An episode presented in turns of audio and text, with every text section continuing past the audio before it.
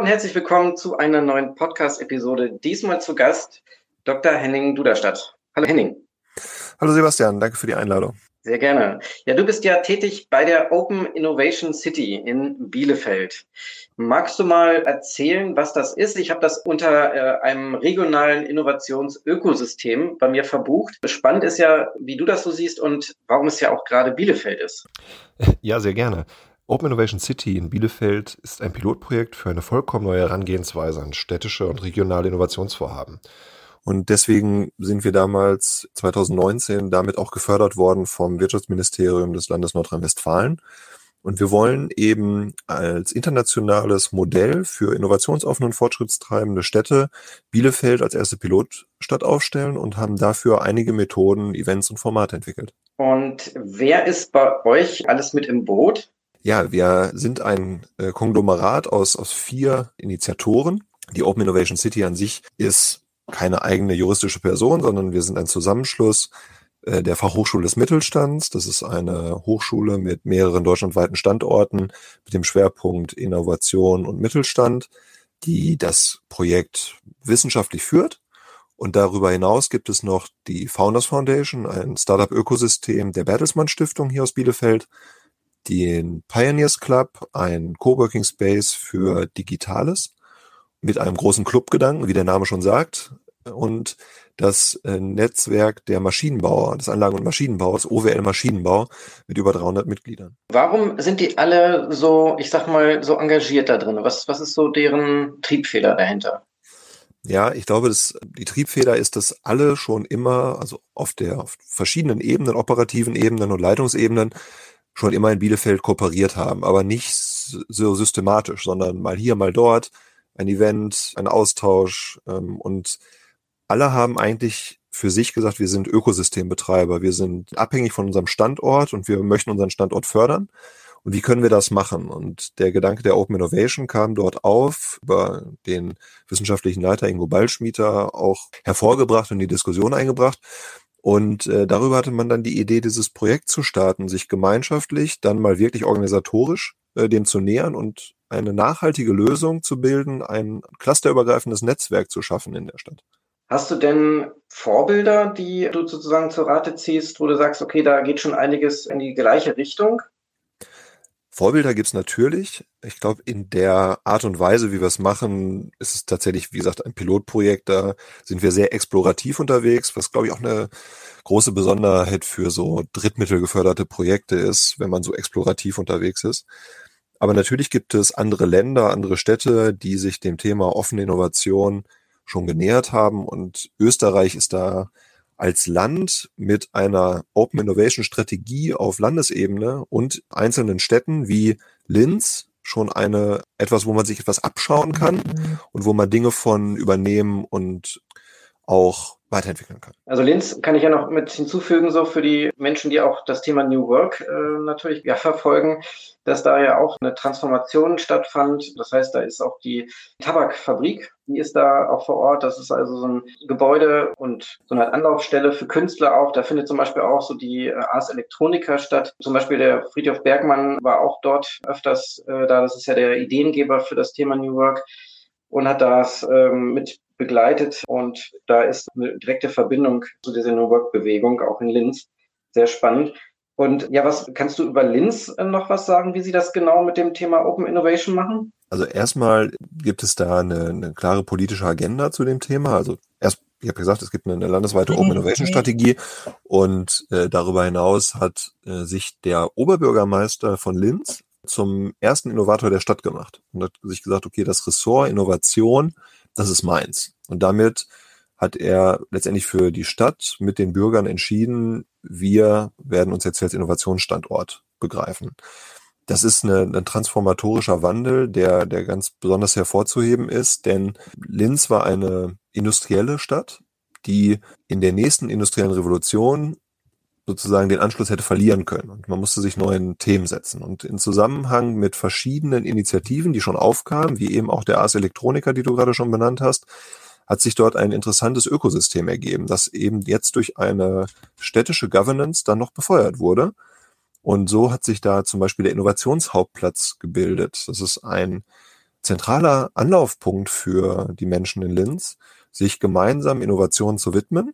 Und das ist auch in gewisser Weise Pate für die Art und Weise, wie wir mit Open Innovation City eben auch ein zentrales Büro, eine zentrale Anlaufstelle mit offener Tür für die Bürgerinnen und Bürger aus Bielefeld abgebildet haben, um eben für gemeinsame Projekte, Vorhaben in der Stadt, für die Stadt Ansprechpartner zu sein.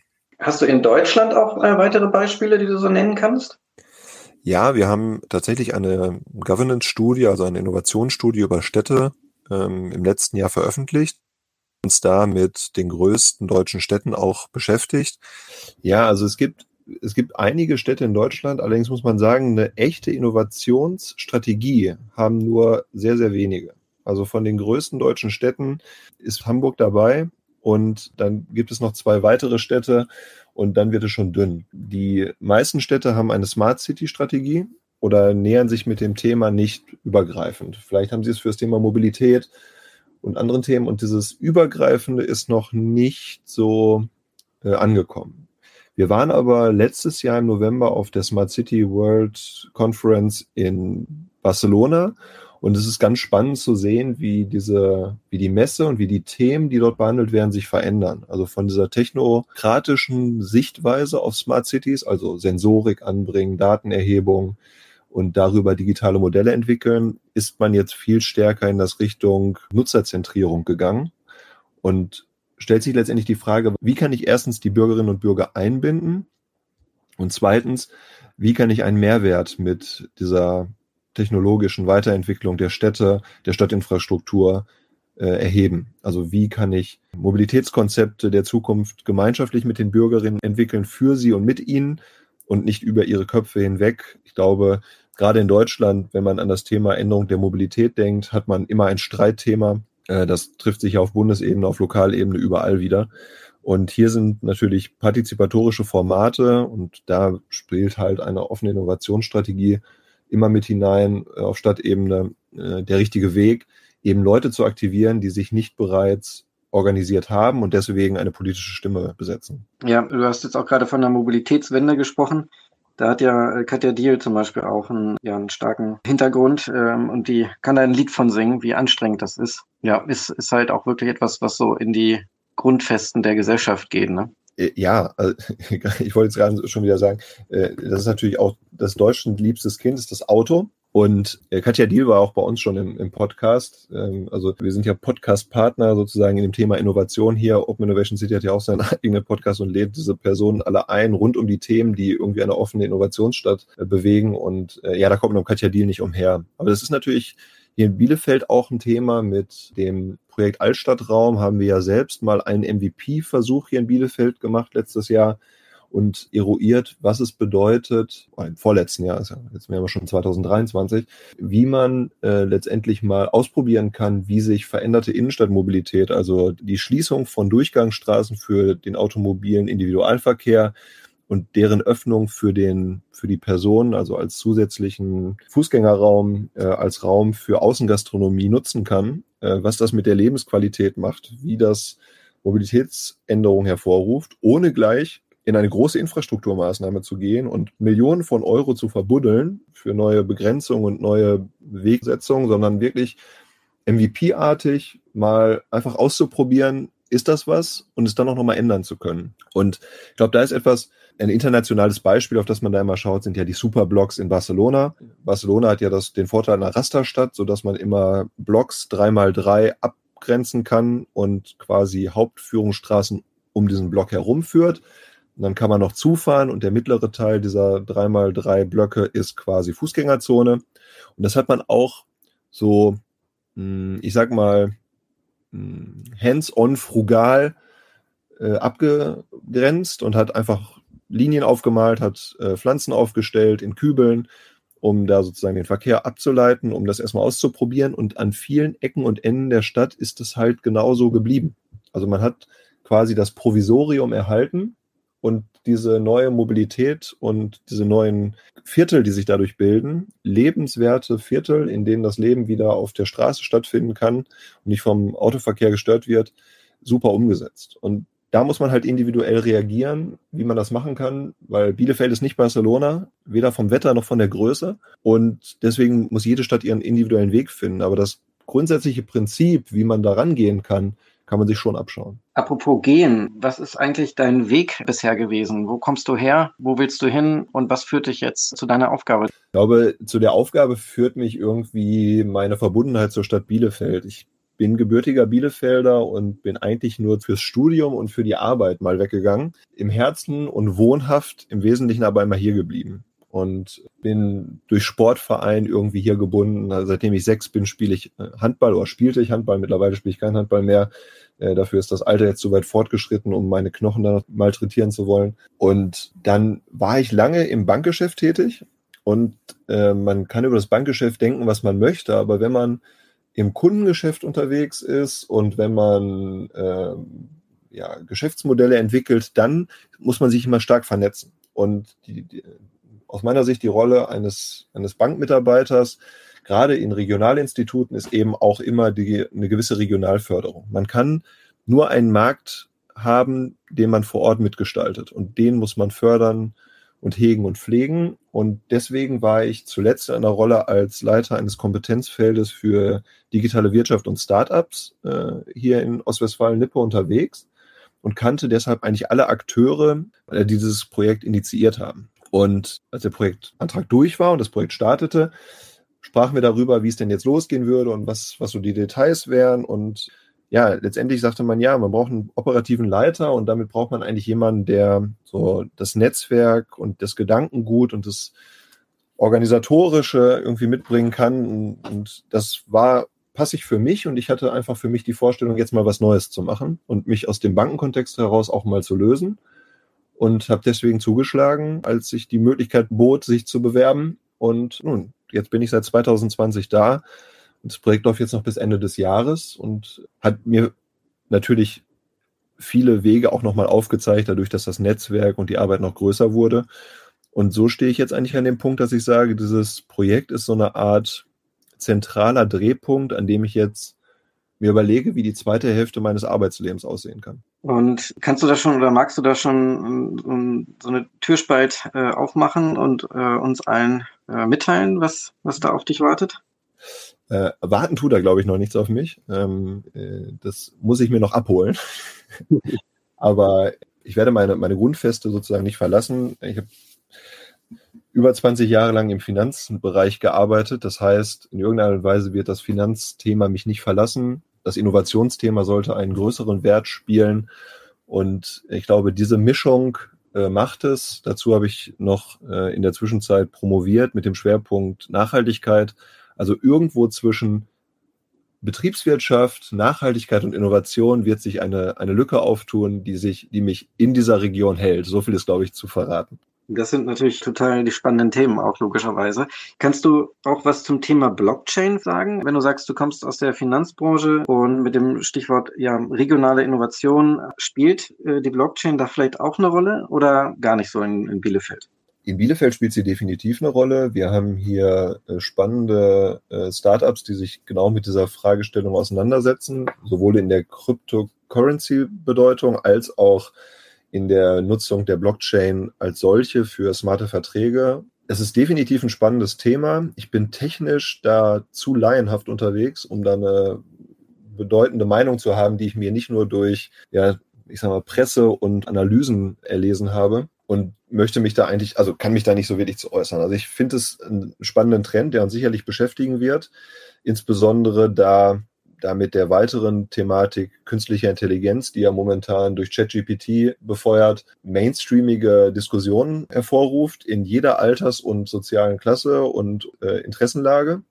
Und ich glaube, die zusammen, der Zusammenhang ist schon wichtig. Genauso wird die Blockchain relevant sein für offene Innovationen, weil wir uns natürlich immer die Frage stellen müssen am Ende IP-Recht, also Intellectual Property.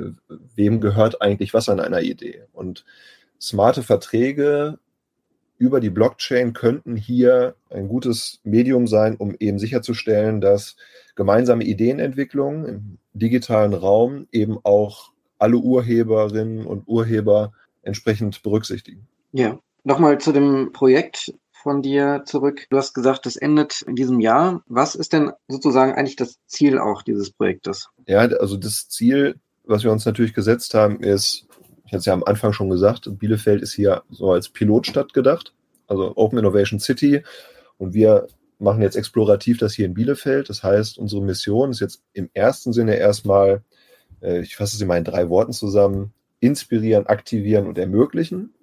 Und wir haben viele, viele Sachen ausprobiert mit der Bevölkerung, mit Unternehmen, mit Organisationen, mit der Verwaltung und eben auch untereinander, so dass wir sagen können, okay, was funktioniert, was funktioniert nicht.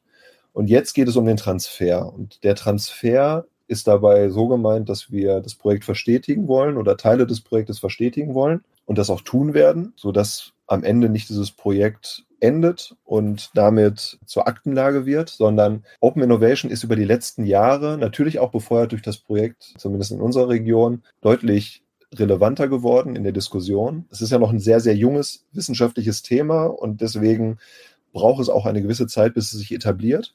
Aber man sieht nun, wenn man mal genauer schaut, dass offene Innovation für Unternehmen, für Organisationen immer relevanter wird und damit auch neue Themenfelder aufmacht, die man bisher so nicht hatte.